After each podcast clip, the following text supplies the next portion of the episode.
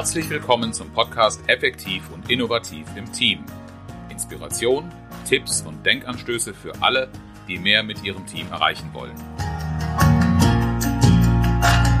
Mein Name ist Oliver Bayer. Ich verhelfe Teams zu mehr Leistung und neuen Lösungen.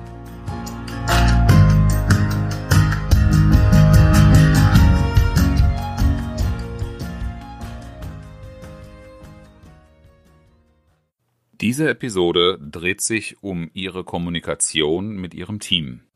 Wer fragt, der führt, wie Sie Ihr Team von Problemen zu Lösungen führen.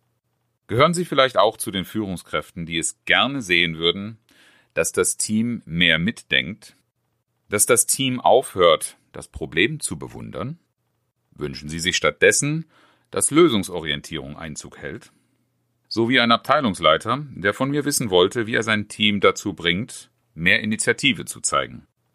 Neben der besonderen Lage des Unternehmens oder der Abteilung sprachen wir auch über seine Kommunikation. Es stellte sich heraus, dass er bei vielen aus dem Team nur annahm, sie richtig zu verstehen. Er konnte mir sehr viel über die einzelnen Personen erzählen. Das beruhte allerdings mehr auf Beobachtungen und Schlussfolgerungen als darauf, mit den entsprechenden Kollegen gesprochen zu haben. Was können Sie tun, um diese Situation aufzulösen? Fragen Sie richtig und hören Sie aktiv zu. Beides werden Sie vielleicht schon mal gehört haben, wenn Sie sich mit Inhalten zur Kommunikation oder zur Führung auseinandergesetzt haben. Aber vielleicht ist es mit diesen beiden Aufforderungen so wie mit vielen anderen Dingen, die wir zwar immer wieder mal hören, aber doch nie so richtig durchdringen. Was heißt also aktiv zuhören? Das bedeutet zunächst einmal, dass wir zuhören, um zu verstehen und nicht, wie so viele das offensichtlich tun, um zu antworten. Aktiv zuhören bietet die Chance zu verstehen, wo der andere wirklich steht. Um dieses ähm, etwas abgenutzte ähm, Wort vom den Gegenüber richtig abholen einmal mehr zu gebrauchen, wenn ich ihn wirklich richtig abholen will, dann muss ich verstehen, wo er steht. Allzu viele Mitarbeiter führen sich deshalb nicht verstanden, weil sie nicht da abgeholt und angesprochen werden, wo sie stehen. Wenn ich meine Kommunikation nicht auf die tatsächliche Situation abstimme, dann geht sie an den Leuten vorbei. Und aktiv zuhören tut noch etwas sehr, sehr effektiv, was wir viel, viel mehr mit aktiv zuhören als mit Lobversuchen erreichen können, nämlich das Vermitteln von Wertschätzung. Vielleicht haben Sie auch schon erlebt, dass Menschen Lob nicht so gerne annehmen. Ich selbst bin jemand, der erst lernen musste und ich glaube, ich kann es immer noch nicht richtig gut, ein Lob anzunehmen. Ich empfinde aber sehr viel mehr Wertschätzung mir gegenüber, wenn jemand sich mit dem, was ich zu sagen habe, auseinandersetzt. Also offensichtlich ich etwas zu sagen habe, dass es wert ist, zu, zuzuhören. Wie geht aktiv zuhören? Na, wenn ich das so in Gruppen frage, dann kommt immer ganz, ganz schnell, das lernen wir interessiert und zugewandt mit ungeteilter Aufmerksamkeit. Dazu gehört ein Blickkontakt. Dazu gehört aber auch etwas, das ich früher mich leider dabei ertappen lassen musste, nicht so richtig gut gemacht zu haben, nämlich wirklich meinen Gegenüber anzuschauen und nur bei ihm zu sein. Ich habe sehr häufig Besprechungen an so einem Schreibtisch gehabt, wo noch ein Besprechungstisch angebaut war. Und dann war unglücklicherweise der Rechner und alle möglichen anderen Dinge, die mich ablenken konnten, sehr in der Nähe.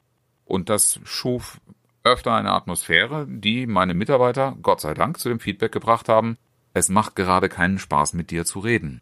Ich glaube, ich habe mich da inzwischen gebessert, aber das hat mich sehr wachgerüttelt und hat mir natürlich auch deutlich gemacht, mein Gegenüber fühlt sich gerade überhaupt nicht richtig wahrgenommen, und das war mir aber besonders wichtig.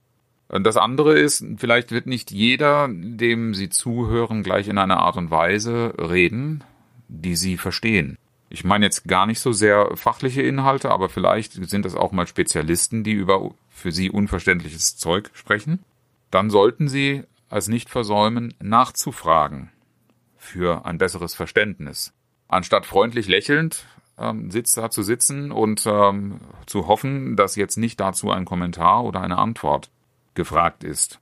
Und um sicherzugehen, dass Sie das Richtige verstanden haben, lohnt es sich auch, gerade bei längeren Ausführungen zwischendurch mal ein Feedback zu geben und kurz mit eigenen Worten zusammenzufassen, was Sie gerade verstanden haben, und sich zu vergewissern, dass sie richtig verstanden haben.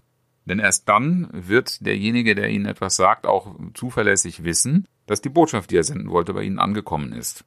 Eine Versuchung, die sehr häufig aufzutreten scheint, ist, dass derjenige, der eine Ausführung zum Zuhören bekommt, gleich darauf reagiert. Oft in der besten Absicht, das Gehörte noch zu verbessern, weiterzuentwickeln, irgendetwas daran zu korrigieren. Aber diese eigenen Ideen, Kommentare und Meinungen sollten Sie möglichst zurückhalten. Und ganz besonders toxisch wirkt Ja, aber. Überhaupt das Wort aber, wenn es um Wertschätzung geht, empfehle ich immer sehr mit Vorsicht zu, zu genießen äh, und möglichst achtsam und selten zu benutzen. Da, wo es Sinn macht, wo wir bewusst, zum Beispiel aus rhetorischen Gründen oder aus Gliederungsgründen, einen Gegensatz erzeugen, ist das ein wunderbares Wort. Als Antwort auf jemanden, der mir etwas sagt, dem ich zuhöre, zu geben, ist es sehr, sehr schwierig. Denn selbst wenn ich Ja, aber sage und dann vielleicht im Hinterkopf gespeichert habe, jetzt habe ich dem anderen ja bestätigt, was er gesagt hat, ich bin anderer Meinung und hänge das mit einem Aber an, dann überprüfen Sie mal die Wirkung auf sich selbst, wenn Ihnen das mit jemand anderem widerfährt. Es gibt dieses ungeschriebene Gesetz, nach dem Aber kommt die Wahrheit.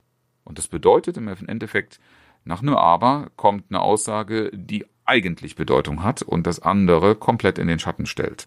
Sie könnten genauso gut Nein sagen. Aktives Zuhören ist sehr, sehr nützlich, wenn Sie es nach diesen Regeln befolgen, die wir gerade äh, durchgegangen sind. Und was haben Sie davon? Naja, unterschiedliche Meinungen bleiben gleichwertig nebeneinander stehen, wenn sie dem widerstehen, gleich eine Aussage, die sie glaubten, glauben verstanden zu haben, zu bekämpfen. Und gleichwertig nebeneinander stehende Meinungen können auch miteinander um das beste Ergebnis ringen. Sonst läuft es eher auf ein, äh, darauf hinaus, dass einer als Verlierer vom Platz geht. Ideen, Meinungen und Zweifel sind wichtig zu hören. Die kommen dann zu Wort, ohne gleich kommentiert zu werden. Das heißt, wenn da ein Einwand da ist, der, dem Sie zuhören, dann geben Sie sich unbedingt auch die Zeit, darauf gedanklich einzugehen und dem anderen zu signalisieren, dass, dass was ich jetzt von dir höre, lieber Mitarbeiter, das ist es mir wert, darüber nachzudenken. Selbst wenn Sie nach reiflicher Überlegung zum gleichen Ergebnis wie schon zuvor kommen, ist die Wirkung in der Kommunikation eine unvergleichlich andere und viel bessere. Wie wichtig das äh, vor allen Dingen auch den Mitarbeitern, den Teams ist, das bekomme ich immer mit, wenn ich eben zu Beginn eines Seminars nach Regeln frage. Die Frage lautet dann, was ist Ihnen wichtig, was ist euch wichtig, damit wir hier gut zusammenarbeiten können und eine gute Lernatmosphäre haben. Und fast wie ein ungeschriebenes Gesetz kommt da in den ersten Punkten meistens sogar als allererstes ausreden lassen. Das Signal, was ich dabei empfange, ist, die Menschen sind es nicht gewöhnt, in ihrer Arbeitsumgebung gehört zu werden. Gehört im Sinne von, das, was ich zu sagen habe, wird auch verstanden und berücksichtigt. Da haben Sie die Chance, mit aktivem Zuhören einen Beitrag dafür zu leisten, auch Vertrauen aufzubauen. Der Nutzen von aktivem Zuhören besteht aber auch darin, dass Sie Introvertierte eher dazu bekommen, sich zu äußern. Denn introvertierte Kollegen, Mitarbeiter, haben wir, glaube ich, in früheren Podcast-Folgen schon mal darüber gesprochen, die warten darauf, gefragt zu werden. Die warten darauf, dass der Punkt kommt, an dem sie auch etwas sagen sollen. Wenn sie dann allerdings von lauter Extrovertierten umgeben sind, äh, die im Grunde überhaupt nicht zuhören wollen, sondern nur ihren Standpunkt äußern, dann fühlen sie sich nicht eingeladen und nicht gefragt. Deshalb auch aktives Zuhören, damit bringen Sie auch introvertierte Mitglieder zum Sprechen, indem Sie deutlich signalisieren, mir ist wichtig, was hierzu zu sagen ist, auch zu verstehen und zu hören. Und die Transparenz, die Sie dabei erreichen, die erhöht natürlich dann auch die Qualität von Entscheidungen und die Kooperation in Ihrem Team. Schon deshalb sollten Sie, wenn Sie für ein Team Verantwortung haben, ein hohes Interesse haben. Ja, wann komme ich überhaupt in die Verlegenheit, äh, richtig aktiv zuzuhören? Das ist, wenn ich Fragen stelle. Soll ja Zeitgenossen geben, vielleicht kennen Sie auch solche, die fragen nicht, weil sie könnten ja eine Antwort bekommen und müssten dann etwas mit dieser Antwort machen. Aber genau dazu möchte ich ermutigen. Eine gute, leistungsfähige Zusammenarbeit, ein effektives Team hat eine Kultur, in der jeder merkt, ich bin auch gefragt. Und damit das auch der Letzte merkt und nicht nur diejenigen, die von sich aus kommen, zu Wort kommen, sollten Sie sich fragen, wie kann ich diese Äußerung wecken? Das heißt also, wie stelle ich die Fragen richtig, um zuhören zu können, was wichtig ist. Da gilt zuallererst einmal, geschlossene Fragen zu vermeiden. Wir unterscheiden offene und geschlossene Fragen.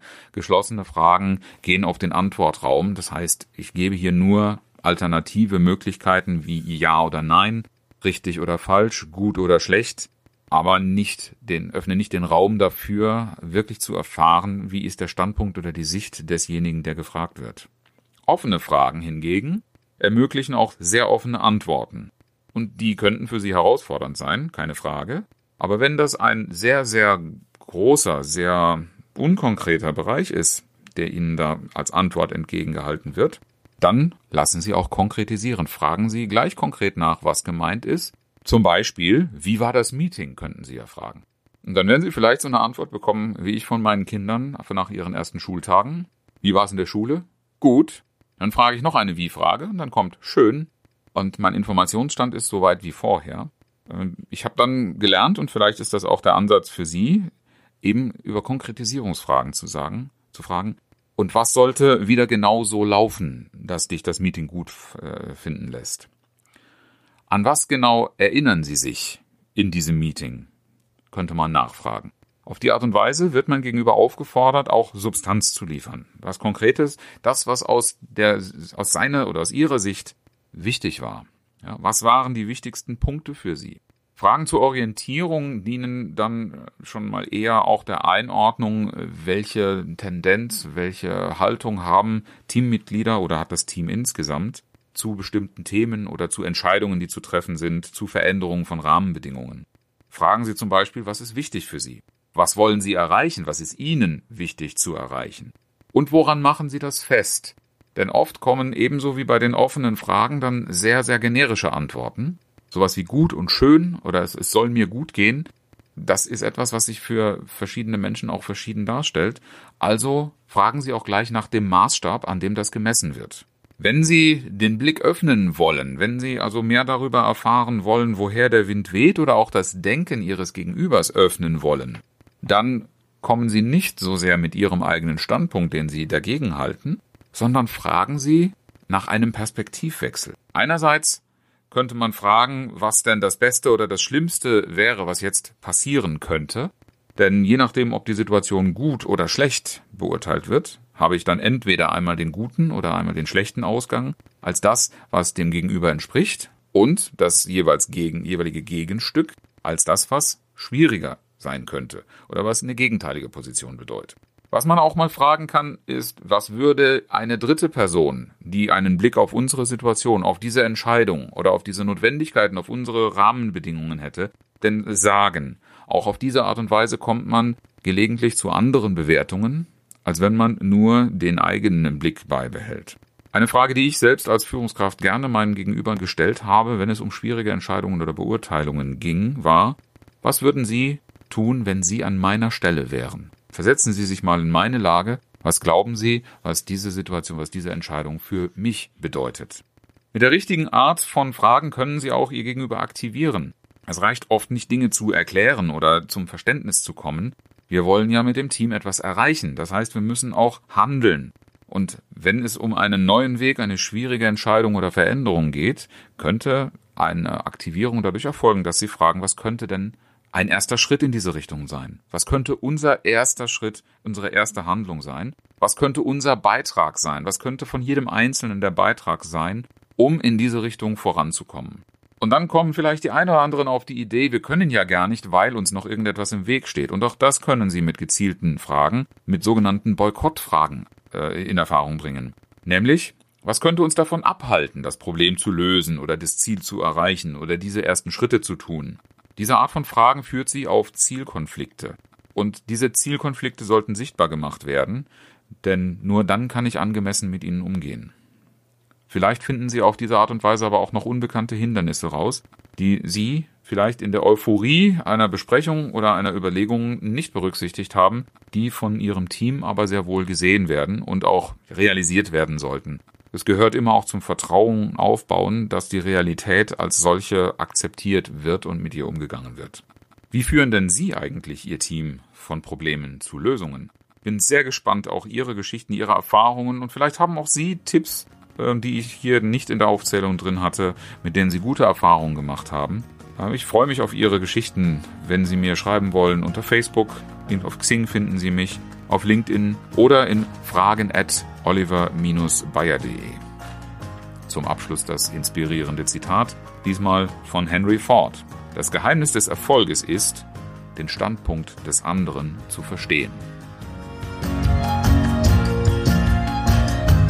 Herzlichen Dank, dass Sie zugehört haben. Mein Name ist Oliver Bayer und ich freue mich, wenn Sie beim nächsten Mal wieder dabei sind, wenn es heißt effektiv und innovativ im Team. Inspiration, Tipps und Denkanstöße für alle, die mehr mit ihrem Team erreichen wollen.